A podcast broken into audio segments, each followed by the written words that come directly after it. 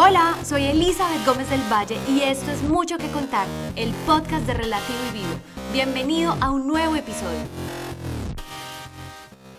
Hola, ¿cómo están? Estoy feliz de tenerlos acá nuevamente y el tema de hoy me tiene fascinada. Este tema me encanta, es uno de los temas que más trabajo, que más me gusta estudiar, pero les tengo una invitada que para mí ella desde su experiencia nos puede dar una mejor percepción de este tema. El contenido de ella es inspiración. Sin más preámbulos, Ana, bienvenida, ¿cómo estás? Muy bien y muy agradecida contigo de poder convivir, no solo contigo, sino también con toda tu comunidad, que estoy segura de que este tema les va a encantar. A mí es el tema que más me emociona.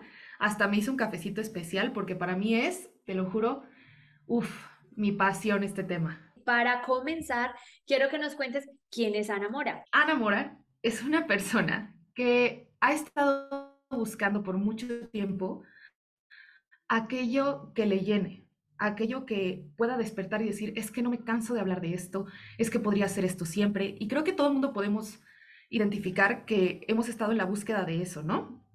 Tanto como eso, como del amor de nuestra vida, como ese viaje que nos va a cambiar. Siempre tenemos algo dentro de nosotros que es como si alguien hubiera puesto ese sueño dentro de nosotros, ¿no? Entonces, eso me ocurrió a mí. Eh, en lo mío iba muy específico hacia las profesiones. Entonces, mi primera carrera es diseño gráfico. Cuando me gradúo y empiezo a ejercer eh, en corporativos, para clientes y todo, me doy cuenta de que hay un gran vacío dentro de mí que no, que no consigue llenarse. Entonces, eh, de ahí empecé a estudiar algunas certificaciones, eh, una de ellas es de tatuadora, porque creía que de eso iba, ¿no? Mi vida. Y también al hacerlo dije como de, ¡ay! Otra vez está aquí este vacío. Después hice una licenciatura en pedagogía, me titulé como pedagoga, que es una carrera que se dedica un poco a la psicología, un poco a relaciones humanas y un poco a educación. Eh, y al momento de ejercer, otra vez, ¿no? Ahí lo encuentro, frente a frente con este vacío. ¿Y qué pasa? Que me doy cuenta de que en todos lados y en todas las profesiones que he intentado ejercer y que he ejercido, siempre terminaba yo intentando conectar con las personas.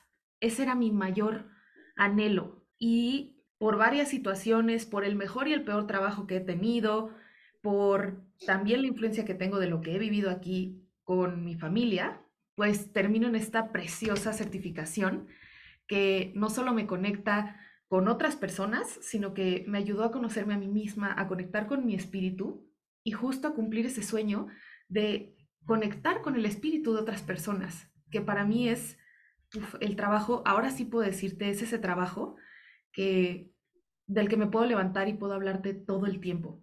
Es como ese novio de la secundaria que decíamos, es que no puedo dejar de pensar en él. Bueno, eso para mí es este trabajo. ¿Por qué se nos dificulta tanto encontrar ese propósito? Yo soy muy fijada en las palabras que utilizamos, porque de acuerdo a cómo hablamos, es como pensamos, y de acuerdo a cómo pensamos, es lo que creemos, lo que sentimos, y eso conforma nuestra realidad, ¿no? Entonces, cuando tu lenguaje se vuelve más vasto y más nutrido, tu experiencia se vuelve también muchísimo más detallada y más rica para vivir. Entonces, cuando pensamos en buscar propósito, encontrar nuestro propósito, son palabras que nos van a mantener en una constante eh, frustración de decir, no lo encuentro, no lo encuentro, no lo encuentro. A diferencia de que digamos, es que yo quiero vivir mi propósito. Entonces, cuando decimos vivir, entendemos que tiene que ver más con las experiencias que estamos viviendo en este momento. Y si en este momento cualquier persona que nos esté escuchando está viviendo algo que dices que yo no sé para qué estoy viviendo esto, yo no sé por qué estoy en este trabajo, con esta pareja, en esta realidad, es porque es parte de tu experiencia para conectar con tu merecimiento e ir tras lo que sí es lo que quieres. Acabas de tocar un tema que para mí es fundamental en el propósito de vida y es la manifestación. Pues en mi vida, como en la vida de todo mundo, eh, llevo manifestando desde que existo. ¿No? Así como la gravedad lleva actuando en mí desde el momento en que nací.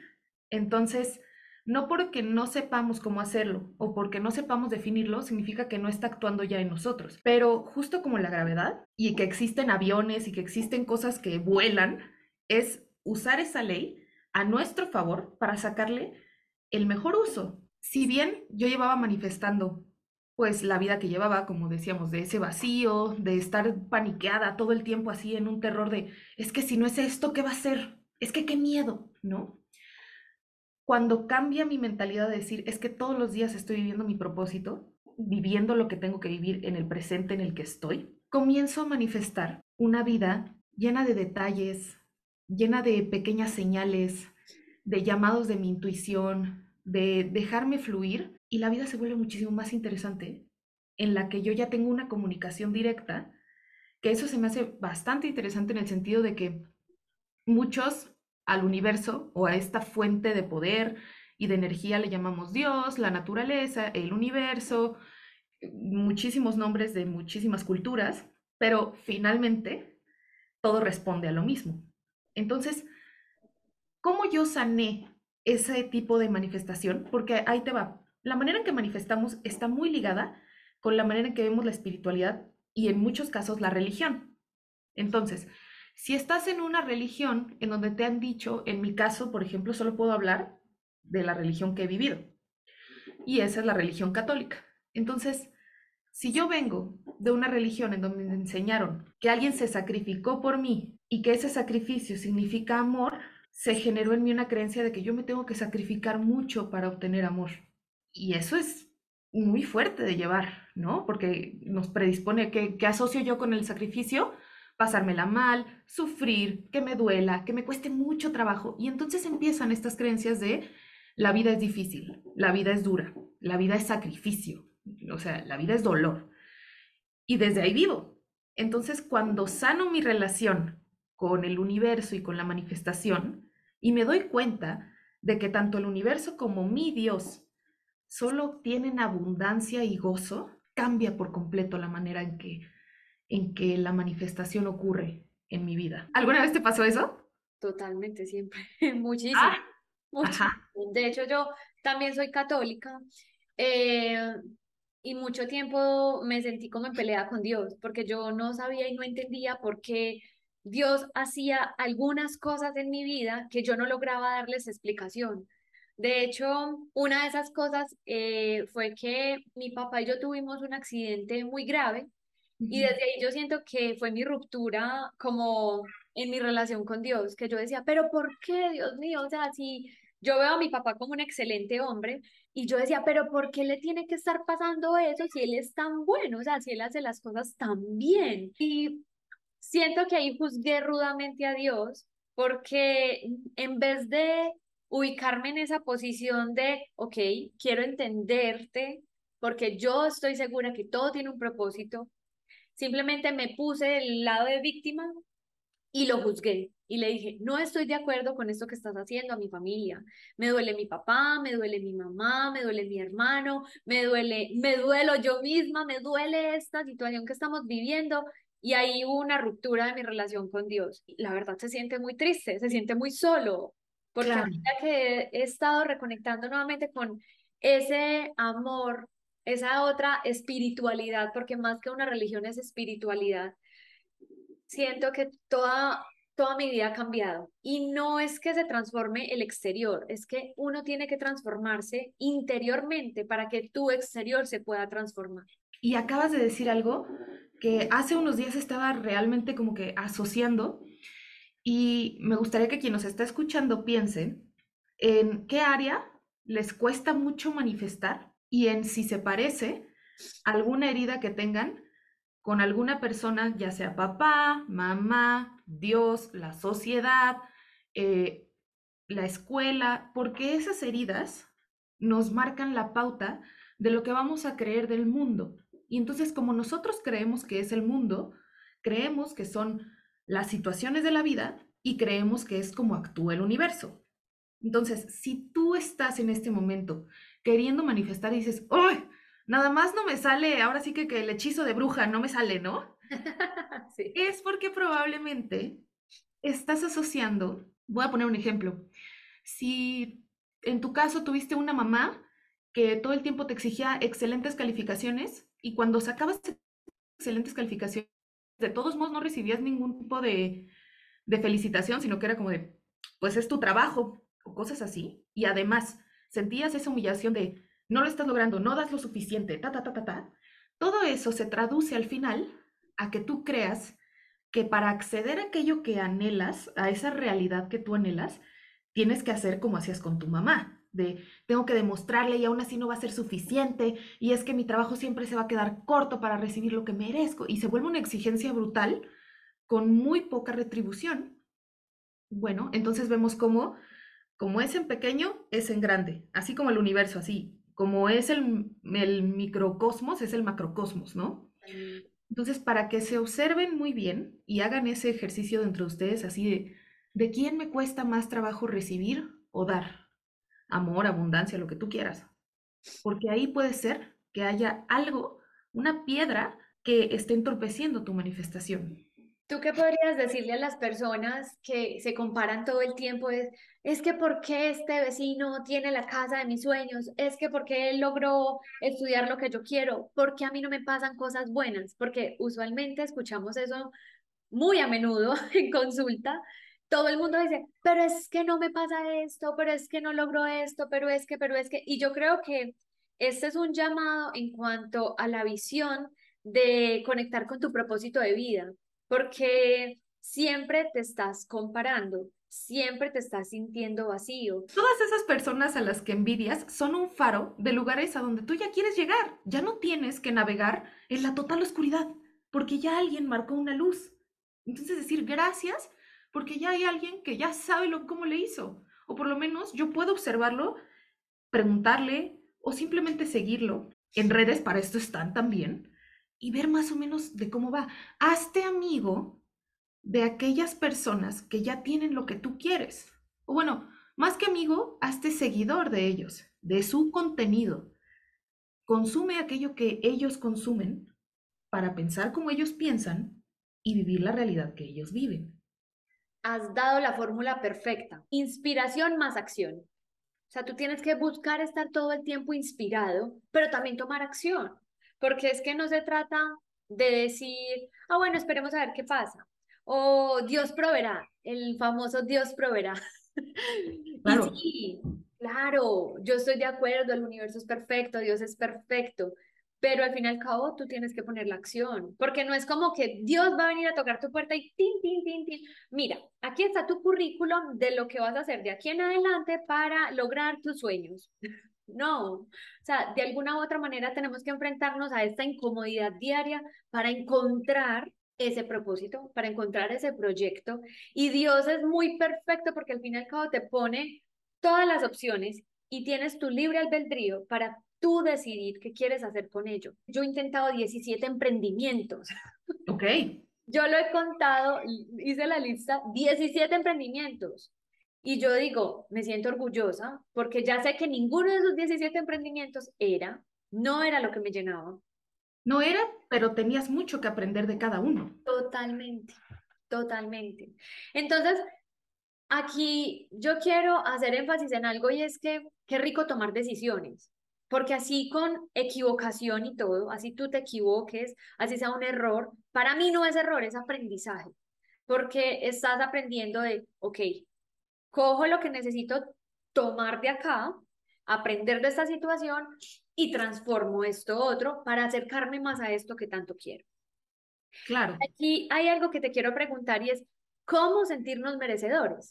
Lo primero va a ser saber las razones por las que no nos creemos merecedores. Indagar y va a ser un trabajo que no va a ser el más cómodo, esto no va a ser una cita en el spa tal vez, pero sí va a ser analizar nuestro pasado y darnos cuenta en qué momento comenzamos a condicionar el merecimiento.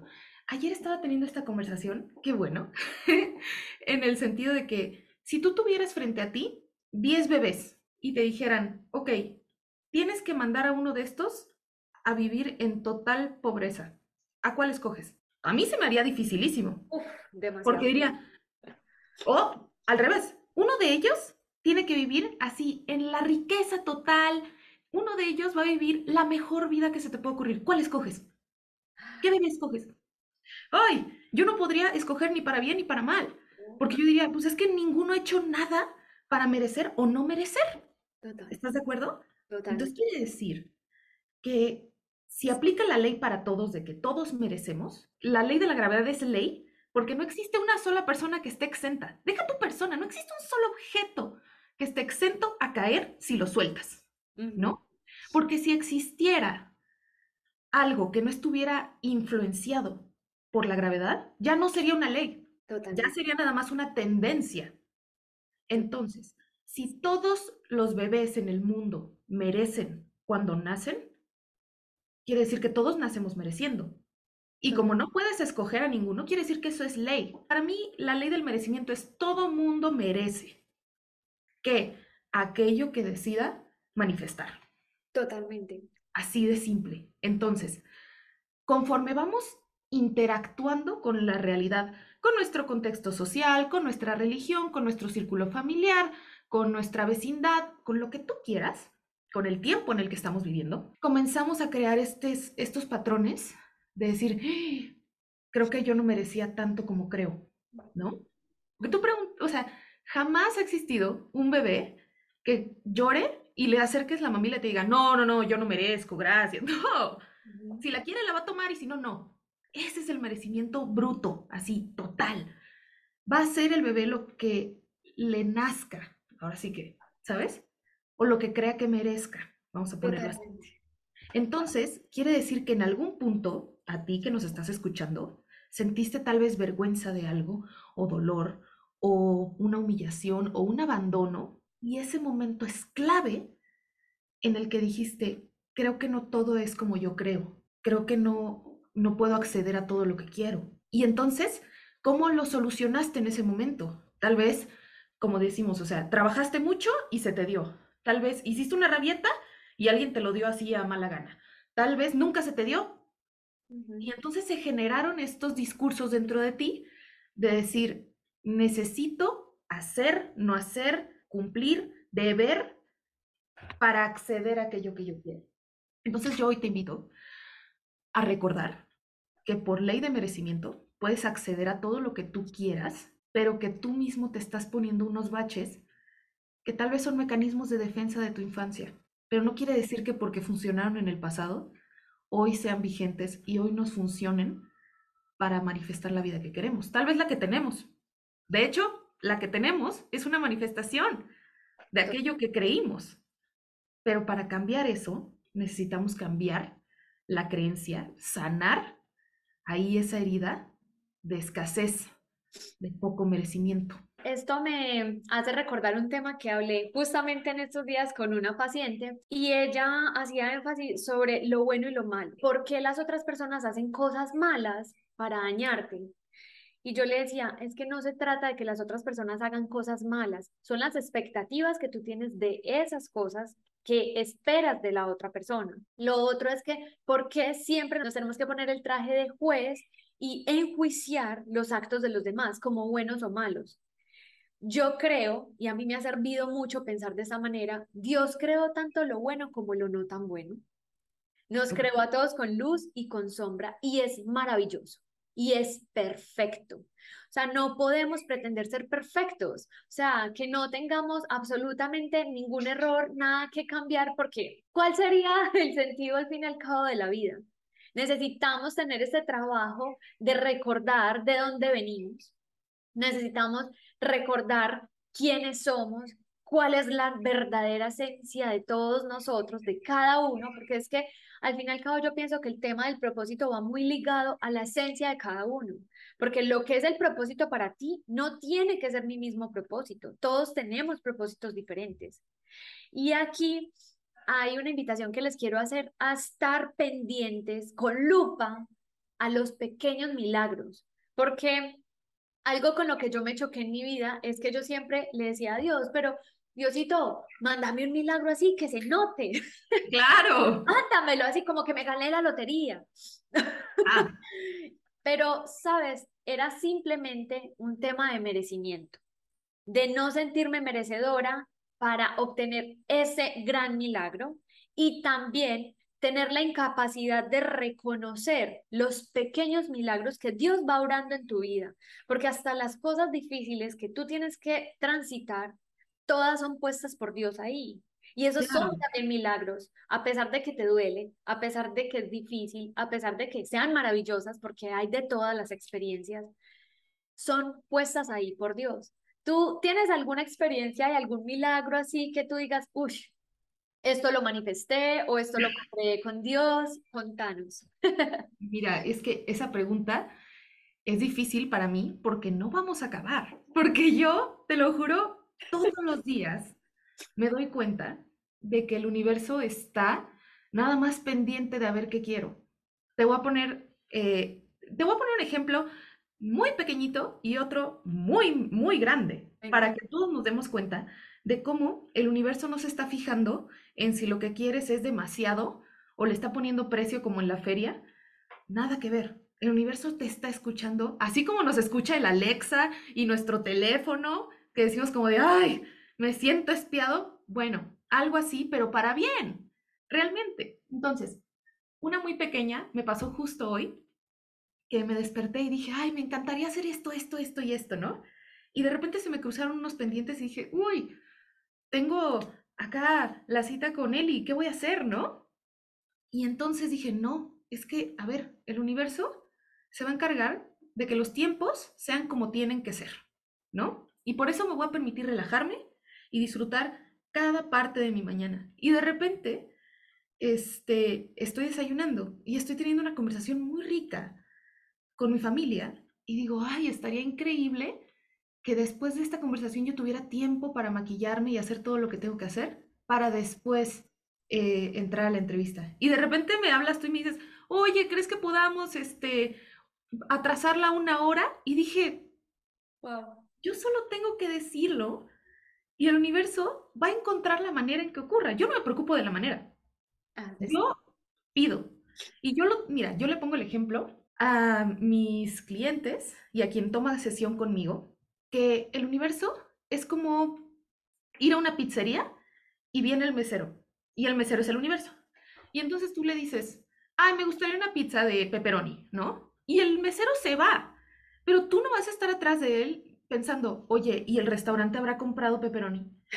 pero, ¿y esta semana habrán pagado el gas para que funcione el horno, para que puedan meter mi pizza? No estás pensando en nada de eso, tú solo das por hecho de que en unos momentos va a llegar aquello que tú ordenaste. Y te relajas y tomas tu bebida y platicas con quién fuiste. ¿Te das cuenta? Así de sencillo debería de ser, pero ¿qué pasa? Que nosotros vamos al restaurante, le decimos al mesero, es que ¿por qué no me has dado una pizza? El mesero se saca totalmente de, de onda de lo que acaba de ocurrir. Y entonces en lo que él está apuntando que quieres, tú ya te metiste a la cocina y estás en la cocina sin saber hacer pizza porque tú no sabes, sin saber cómo funciona y estás enojado diciendo, es que yo tengo que hacer todo, es que nadie me permite. Y dices como, y nada más están todos viéndote cómo haces eso. Y todos pensando, ¿qué necesidad? ¿No? Y entonces ya te traes algo bien malogrado, una pseudo pizza toda cruda, malograda, de, bueno, pues ya, ves como si tenía que trabajar muy duro y ni siquiera es lo que yo quería. ¿Y el universo? ahí, parado, como diciendo, es que yo ya iba, es que yo ya estaba en ese punto, o sea, ¿qué pasó? ¿No? Entonces, igual yo, cuando le pido algo, lo imagino, te lo juro, hasta imagino un mesero guapo. y digo como, claro que sí, yo voy a querer tiempo en la mañana con ensalada a un lado, casi, casi, y dejo que se vaya, así, dejo que mi anhelo se vaya. No estoy intentando saber cómo le va a hacer él, cómo le van a hacer los meseros. Y va a ocurrir. Entonces, ese es un ejemplo pequeño. Y para darte el macro ejemplo, este sí para mí fue, un viaje que jamás voy a olvidar porque literalmente manifesté un viaje todo pagado de lujo. Wow. Entonces, ¿qué hice? Yo estaba viviendo sola y la verdad es que acababa de pasar por una ruptura amorosa, por el cambio de trabajo, o sea, una cosa brutal, ¿no?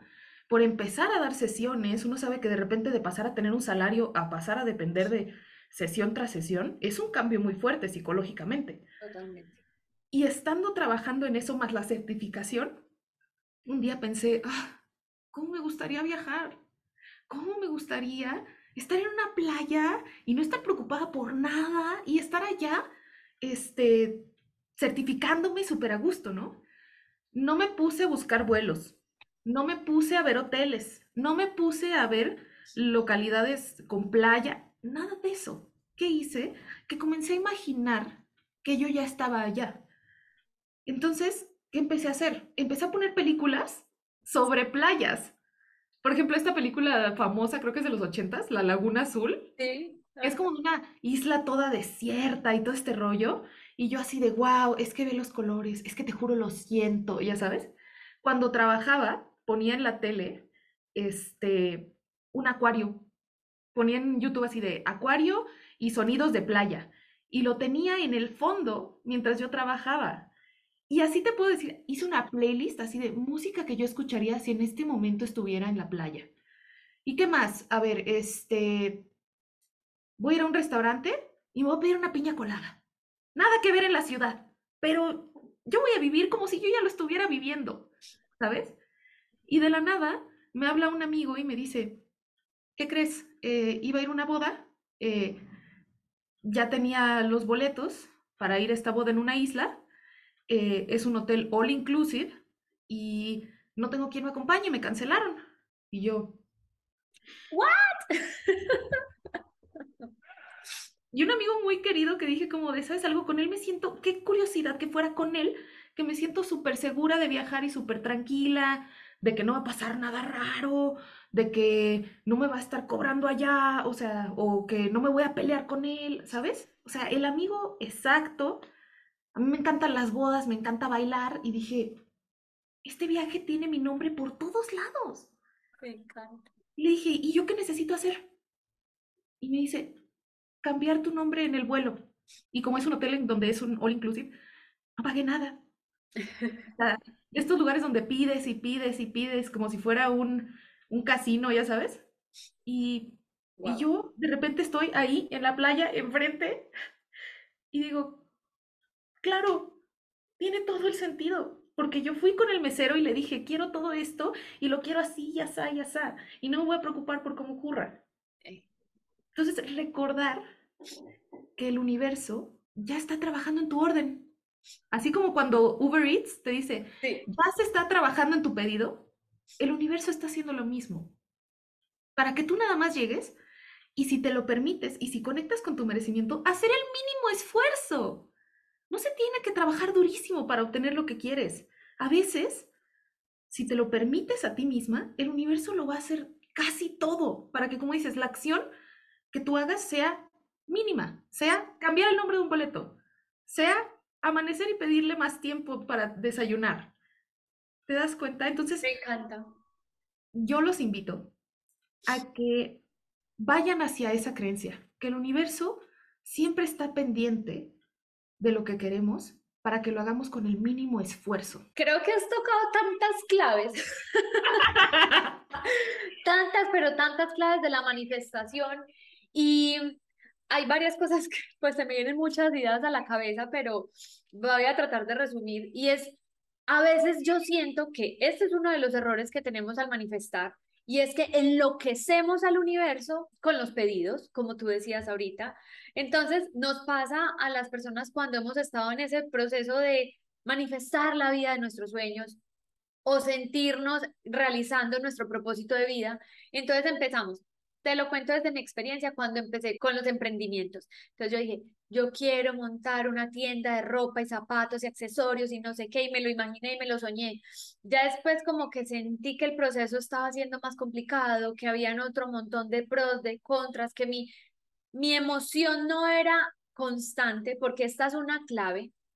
Y es que para que tú encuentres ese propósito, tienes que vibrarlo desde adentro, tiene que ser algo que a ti se te pasen las horas haciendo en esa manifestación de, ay, sí, yo quiero montar una tienda de zapatos, la monté, perfecta, maravillosa, divina. Y después de un tiempo, como que, bueno, no, mentiras, yo ya quiero manifestar un negocio de arepas y de productos de no sé qué con mi familia. Listo, empecé a trabajar súper duro para montarla súper linda, divina, toda maravilloso. Después dije, no, ya definitivamente universo, no quiero esto, quiero emprender en esto otro. Entonces como que yo sentía como que el universo estaba como tan loco, como que, bueno, o te ponemos la tienda de zapatos, o te ponemos la tienda de arepas, o te ponemos a trabajar en otra empresa, o te saca, o sea, ¿qué quieres? Exacto. Decídelo, decídete, pero ten la claridad, porque es que ahí comienza el error de la manifestación, que uno no tiene la claridad en su mente de qué es lo que quiere. Si usted no sabe qué es lo que quiere, el universo, ¿cómo le va a proporcionar a usted lo que usted ni siquiera sabe? Y piénsalo, es que te juro, van a decir, esta le ha de encantar este, la comida, y sí, pero yo todo lo regreso a ese ejemplo tan simple, porque imagínate que ya le pediste la pizza al mesero, ya se fue, y de repente cuando ya dejó la orden y regresa le dices, no, disculpe, lo podemos cambiar por este, por una lasaña y te van a decir, la masa ya está en el horno. O sea, sí se la podemos cambiar, pero bueno, y entonces se va y entonces empieza a hacer ese cambio y regresa y te dice como de, no, no, no, una hamburguesa, por favor. Vas a, vas a causar un caos en ese sentido y vas a acabar con, como dices, muchísimos platillos a medias. Entonces, de la misma manera también, si no tienes claridad, a mí me gustaría que quien nos escucha piense, ok, quiero tal cosa, ¿por qué lo quiero? ¿qué creo que voy a obtener si tengo esto? Por ejemplo, eh, quiero bajar de peso. ¿Para qué? Para conseguir pareja. ¡Ah! ¿Qué está pasando ahí? Entonces tal vez lo que estás ahí manifestando es, quiero que alguien valide mi peso. Entonces hay que darnos cuenta de todo lo que viene atrás de nuestros deseos. ¿Por qué quieres lo que quieres? ¿Qué es lo que crees que vas a obtener si, si vives la realidad que quieres, ¿no? ¿Qué? O sea, no sé. A mí, por ejemplo, era un asunto de, quiero el pelo larguísimo. Ok, ¿por qué lo quieres? Y antes era de, porque a mí me enseñaron de chiquita que las niñas con pelo largo eran más bonitas. Mm. ¿En, qué, ¿En qué momento eso tiene sentido? ¿Sabes? Entonces creo que ahí el deseo real es, quiero quererme como soy. Entonces, cuando empezamos a quitar estos pequeños baches, estos obstáculos que nosotros mismos le ponemos, podemos hacer una manifestación más, más directa. Porque volviendo al ejemplo del restaurante, sería como pedirle eso al mesero y de repente ir con el gerente y decirle como de, oye, pero es que creo que la verdad no tenía tanta hambre. Y luego ir con el cocinero y decirle, no, es que la verdad a mí me da miedo que la pizza esté demasiado buena o que no me vaya a gustar. Y entonces traes a todo el restaurante, todo el universo, con muchísima información mezclada es más fácil llegar y decir, hasta es más fácil llegar y decirle al universo, no sé lo que quiero. Dame claridad. Quiero manifestar claridad. Y ya de ahí ya vamos muchos pasos adelante.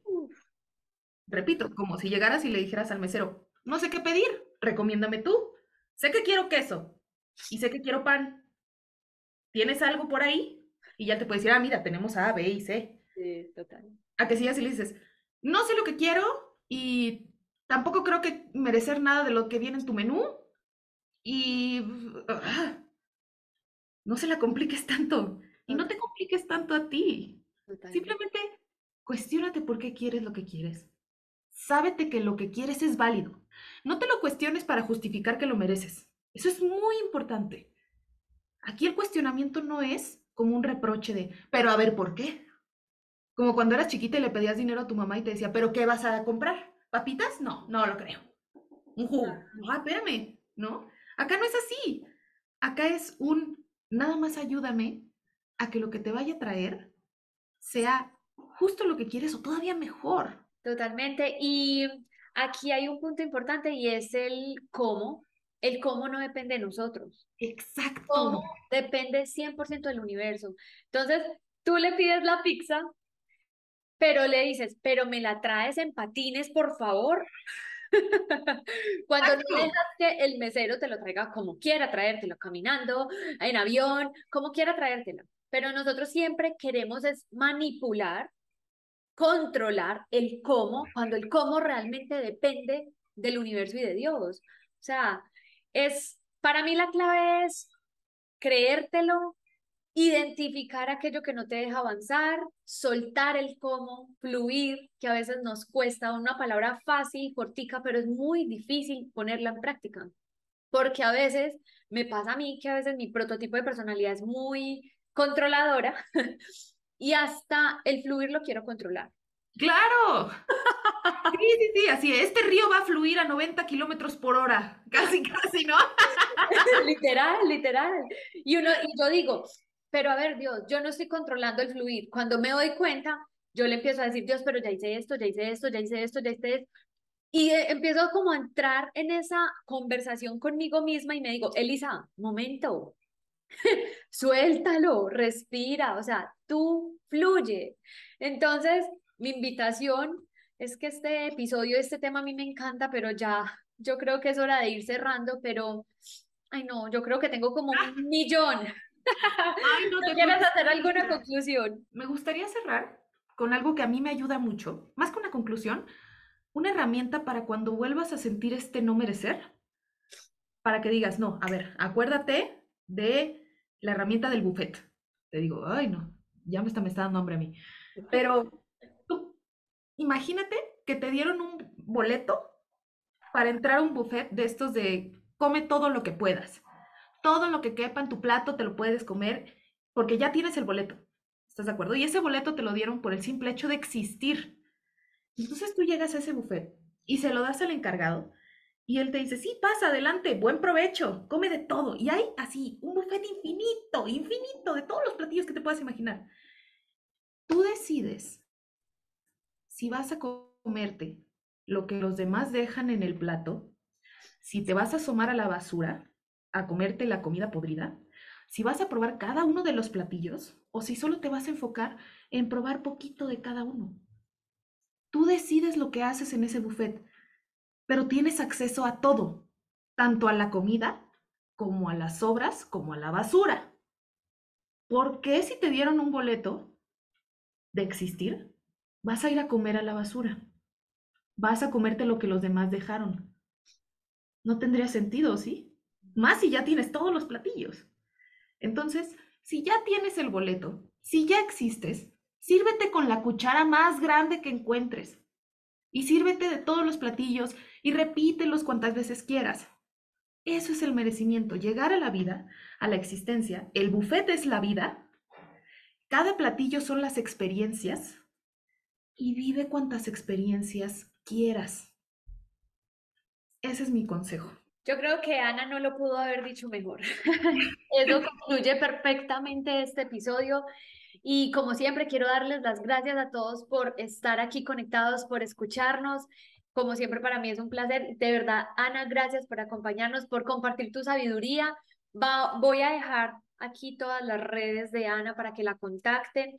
Ellas experta en el tema. Si quieren contactarla, aquí voy a dejar también su link, eh, sus redes sociales, todo, para que la puedan contactar. Gracias, gracias, gracias y un fuerte abrazo para ti, Ana, y para todos los que nos están escuchando. Muchas gracias, yo voy a estar más que feliz de conectar con aquellos que decidan seguirme tanto en redes como tal vez agendar una sesión conmigo, lo que ustedes quieran y sépanse que si estoy vibrando contigo y tú terminas teniendo una sesión conmigo, es porque yo estoy manifestándote a ti. Estoy manifestando ese cliente que se muere de ganas por manifestar la vida de sus sueños y yo quiero ser testigo de eso. Entonces, más que feliz de estar aquí con tu comunidad y de haber conectado contigo, Eli. Muchas gracias por esta oportunidad. Gracias a ti, un fuerte abrazo y chao. Esto es todo por hoy. Gracias por sintonizarnos. Nos vemos dentro de ocho días con un nuevo episodio. No olviden seguirnos en nuestras redes sociales arroba mucho que contar y en nuestra comunidad arroba relativo y vivo. Gracias. Chao.